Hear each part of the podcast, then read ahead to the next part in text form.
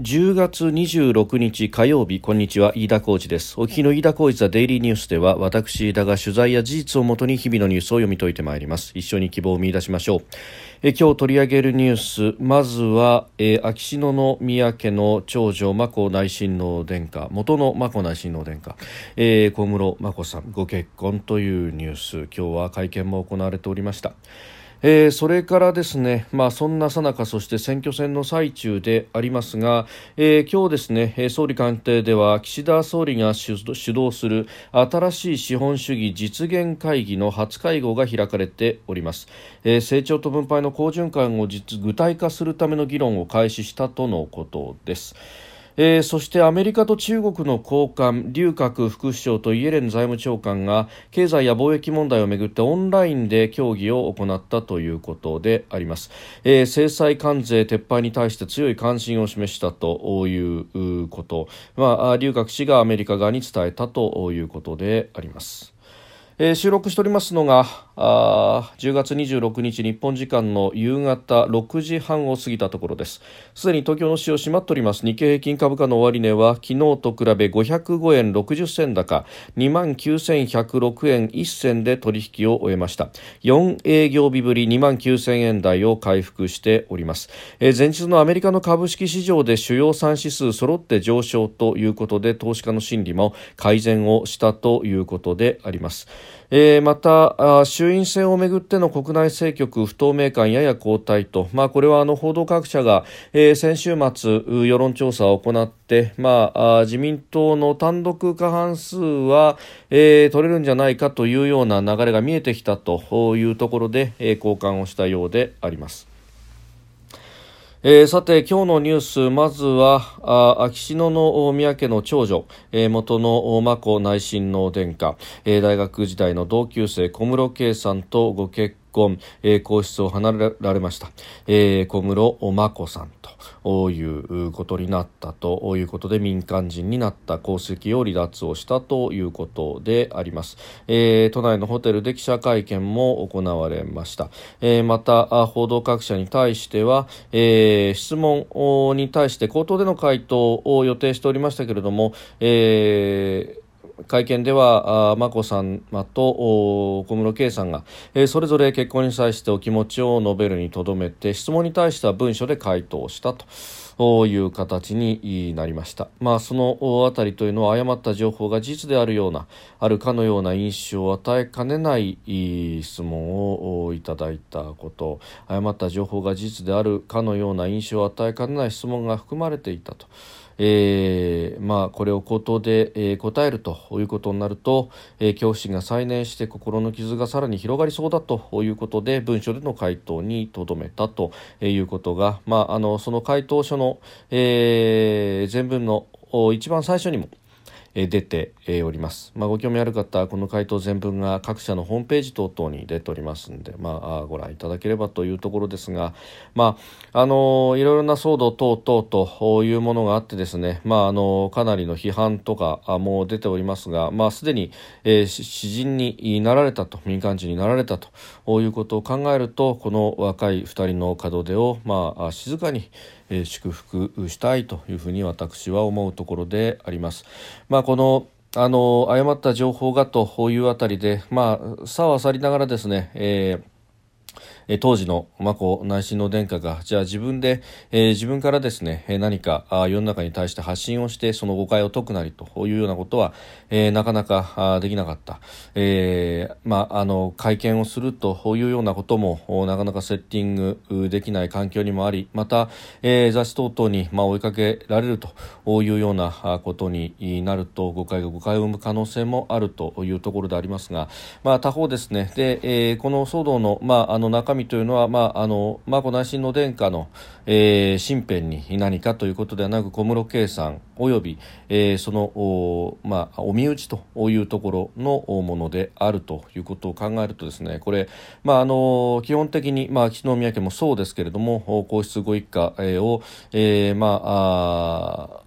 公私にわたって、支えているのは宮内庁ということになりますが他方、え、宮内庁官僚組織であるということを考えると、まあ、こうした外の、まあ、民間人の方皇室に入られるという方ではない言い方の、まああのまあ、ある意味の身の処し方についてですね、えー宮内庁が率先して何か行うというようなことは全くないと、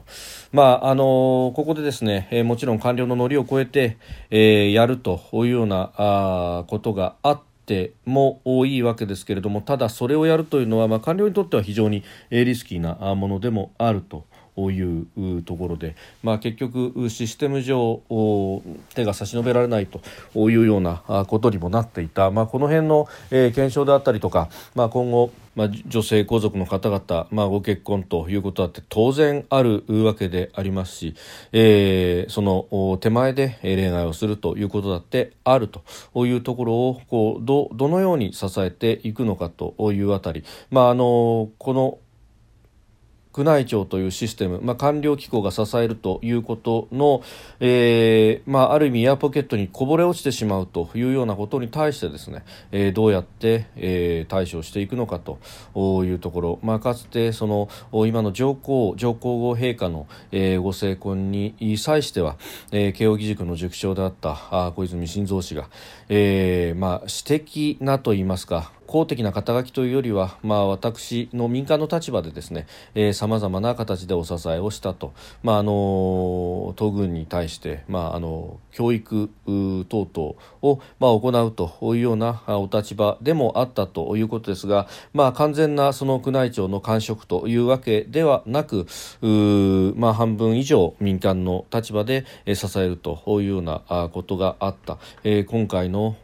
意見に関して、まあ、そういった、えーまああの民間の立場からですね、えー、時には、うんまあ、あ還元といいますか叱責のようなものもあったあでしょうし、まあ、もちろん、えー、ご本人の希望を最大限に尊重しながら、えー、ことをどうやったら、えー、大人の知恵でこうこうことを円滑に進められるのかというようなことをやった、えー、もちろんですね、今のインターネットがこれだけ発達した世の中とはまた、えー、違うということも、まあ、言えるのかもしれませんがむしろそういった世の中だからこそ、まあ、メディアとのリレーションというところを、まあ、きちっと図っていくなりですね、えー、していかなければ。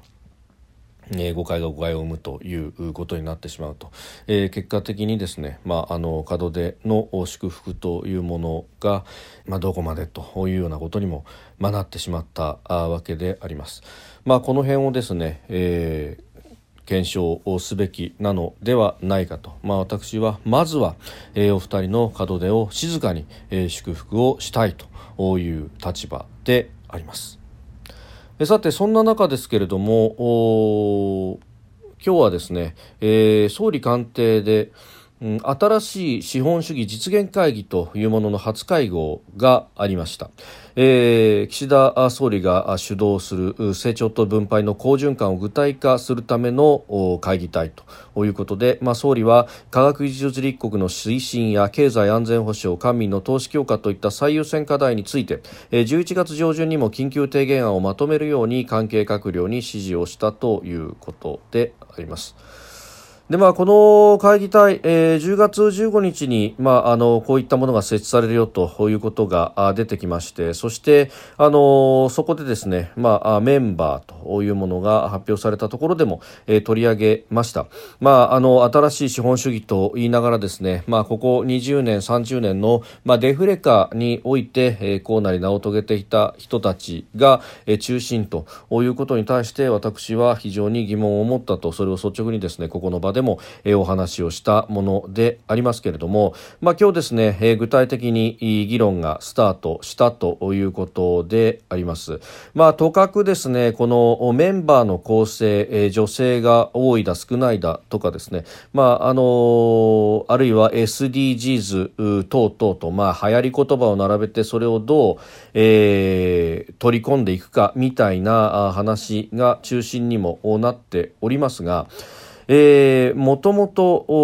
これ成長と分配というところですね。ここ20年間どうしてじゃ成長できなかったのか。成長ができないから分配も、えー、限られてしまったと。でその、まあ、ある意味限られた分配をですねもともとあったその正社員の仕組みであるとかを最大限に維持するために、えー、会社側もあるある意味、労と死、両方がですね、えー、まあ、そこの維持を最大限に、えー、最大目標に、えー、掲げ続けたと。結果何が起こったかというと、まあ、正社員の待遇は維持しながら賃金は、えー、一時金から下げていく。あるいは、基本給もなかなか上がらないというような、えー、ことが起こってきたと。まあ、日本型雇用というものを最大限に、えー、守りつつ、まあ、これはあの、デフレの中不景気下で、えー、守ろうとと思ってもなかなか守りきれないということが多かったんですがそれでも最大限守ろうとしたと。で、えー、守りきれなかった会社はあ破綻等々ということにもなったところもあったわけですが、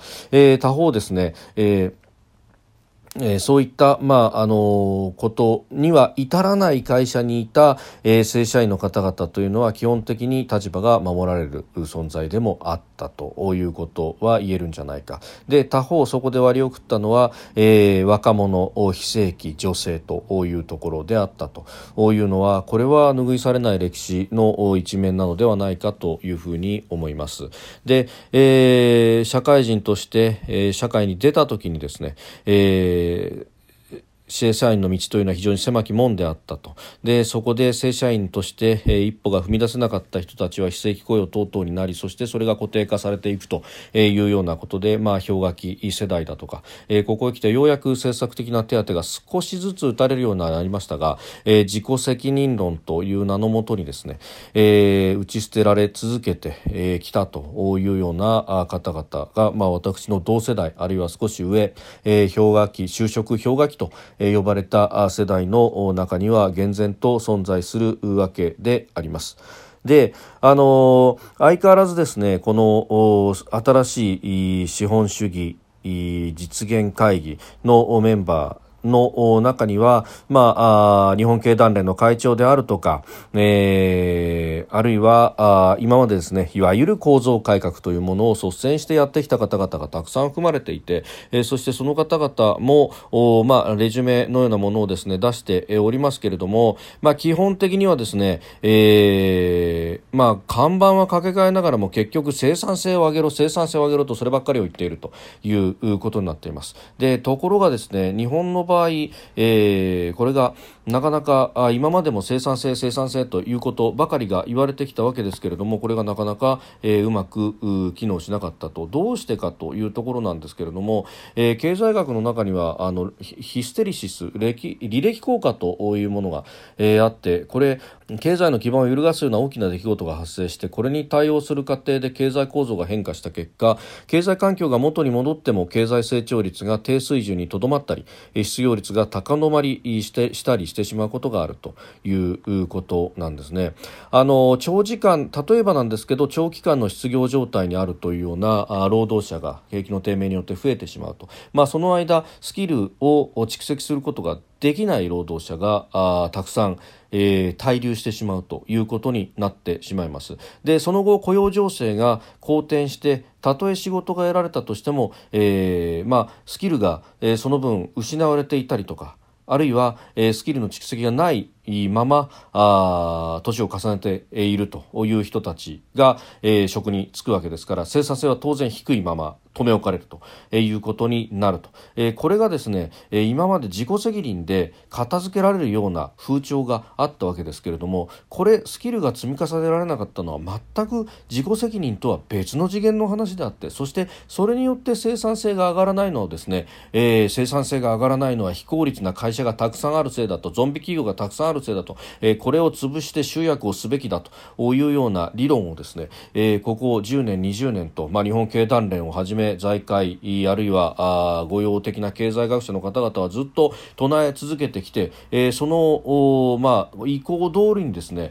えー、企業の倒産というものも起こってきたわけですけれども結局生産性は上がらないまま10年20年来たとそれはそうなんですよ、えー、人に対して投資もしないし、えー、そして、えー、スキルの蓄積もない中でですね生産性が上がろうはずがないということで、えー、これあのいい加減ですねこの生産性振興というか、えー生産性を起点にして物事を考え始めると結局うまくいかないということが、ここ20年30年の、日本の経験ではなかったのかと、えー、まずまあ今成長をしなければならないというところで、まあ、人への投資というもの、まあ、これはあの新しい資本主義のこの会議の中でもですね、えー、提言はされているようですけれども、えー、そこの部分から始めなければいけないと。でまああの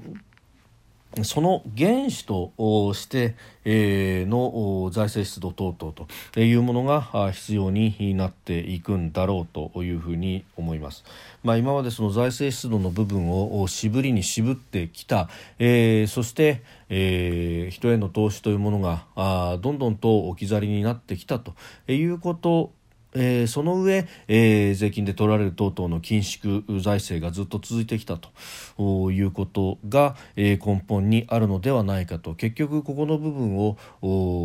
変えないことにはですね新しい資本主義といっても古いものの焼き直しに過ぎないのではないかということを強く危惧するところであります。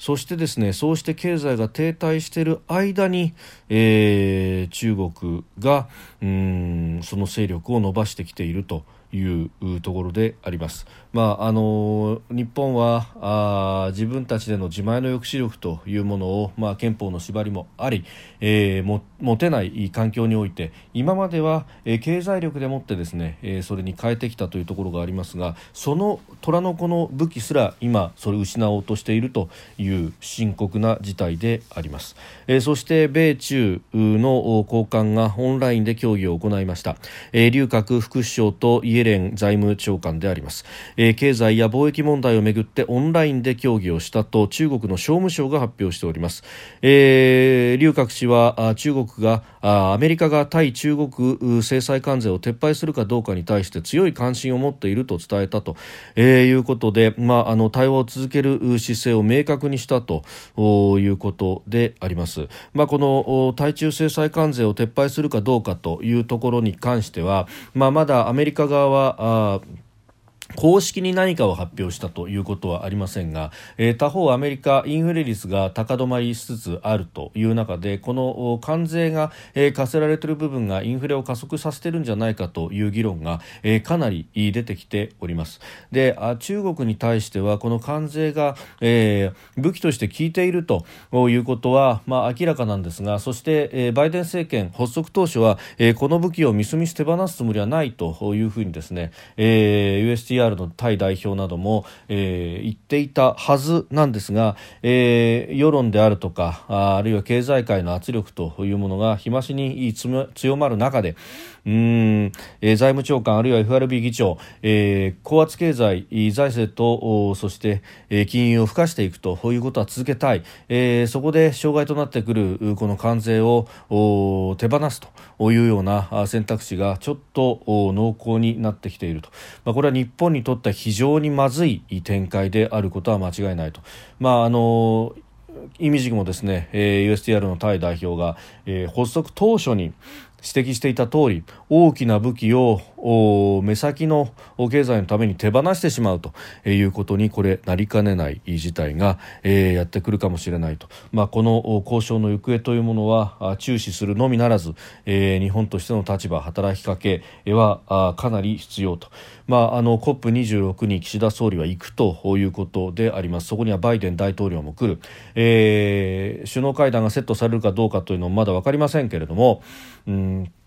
ここは、えー、きちっと釘を刺しておくべきではないかと私は思うところです。